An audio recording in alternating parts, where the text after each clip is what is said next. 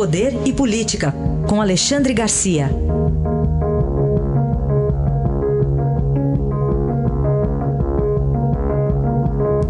Às 8 horas e 42 minutos. Muito bom dia, Alexandre Garcia. Bom dia, Manuel. Estamos juntos de novo. Estamos juntos, muito bem. A gente começa com o primeiro assunto aqui, falando sobre um embate que já não é de hoje entre Ministério Público, Procuradoria-Geral da República e o Supremo Tribunal Federal. Raquel contestando o Supremo. Gilmar Mendes, inclusive, ontem respondeu a ela também. Como é que você vê, hein, Alexandre? Pois é, veja só. Começou na semana passada com aquela história de noticiarem que estava havendo pressão do Supremo sobre Raquel para afastar Dallagnol. Ela baixou a nota dizendo, olha, não há pressão, não há reunião e não há como afastar, porque a Constituição diz que é inamovível o, o, promotor natural de um processo, no caso da Lava Jato. Depois veio essa história aí uh, de o, o, o Toffoli achar que estavam ofendendo o Supremo, caluniando o Supremo. Uh, o, o, Alexandre de Moraes é relator desse caso, né, fazendo quase estabelecendo censura. A Raquel também protestou. Agora está protestando também com essa história da, da, de, de, o Gilmar e ela batendo boca, eu não sei, é, não sei se isso pode ter a ver com é, a escolha do novo procurador, né, a, partir de setembro, já é, já é mês que vem. Eu sei que o presidente não vai escolher aqueles três da, da lista tríplice, né, e, e Raquel está bem ativa. Uh, de, de alguma forma, eu acho que é bom porque é, é, é um freio. Né? O Supremo parece que está exagerando na sua autodefesa. Não precisa, a Constituição protege o Supremo, mas também tem que ficar claro que não há brasileiros acima da lei, mesmo sendo do Supremo. Né? Então, se há, é, se, se, a Receita Federal quer saber das, das receitas das pessoas e suas declarações de imposto de renda, eu acho que ninguém está fora disso ninguém, ninguém está imune, né? É um mau exemplo que o Supremo dá, que deveria dar o maior exemplo de cumprimento das leis, porque eles são o Tribunal Supremo, como o próprio nome diz. Né?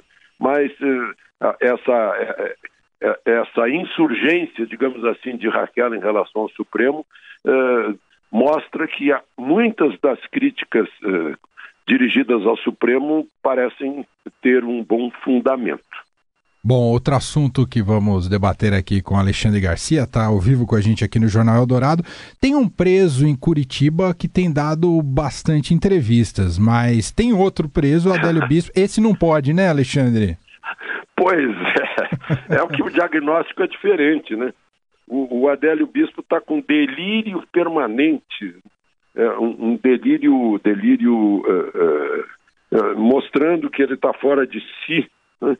Uh, mas eu, eu acho gozado é que no meu tempo a gente não ia, né? não queria entrevistar o sujeito que estava delirando, né?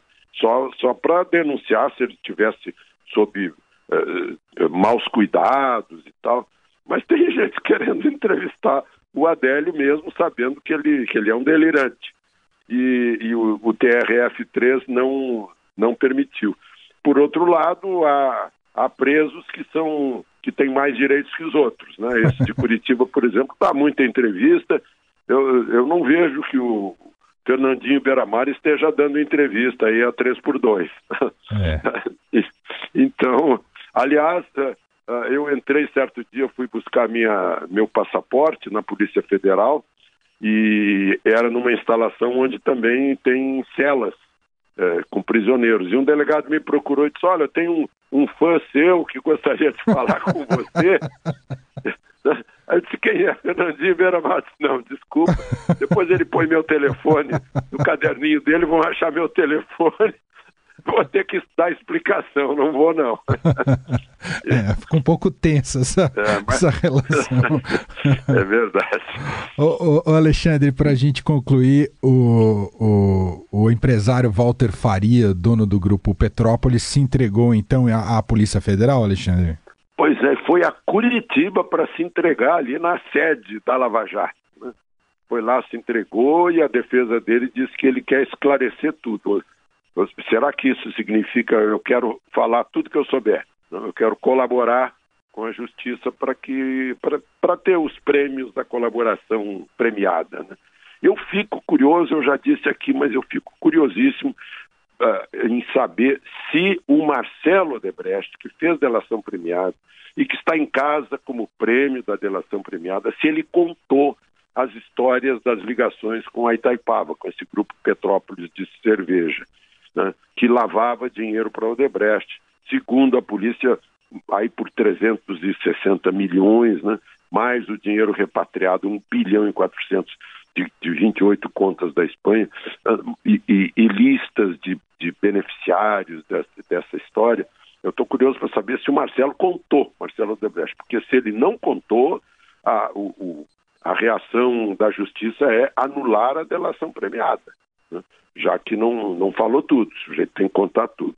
Mas, enfim, eu vejo que o Walter, eh, presidente da, da, da Itaipava, está disposto a falar. Né? Então, há muita curiosidade eh, sobre essa, esse depoimento dele, que é um, um outro pedaço. Isso comprova que o medo da Lava Jato é porque ainda tem muita gente que não foi pega.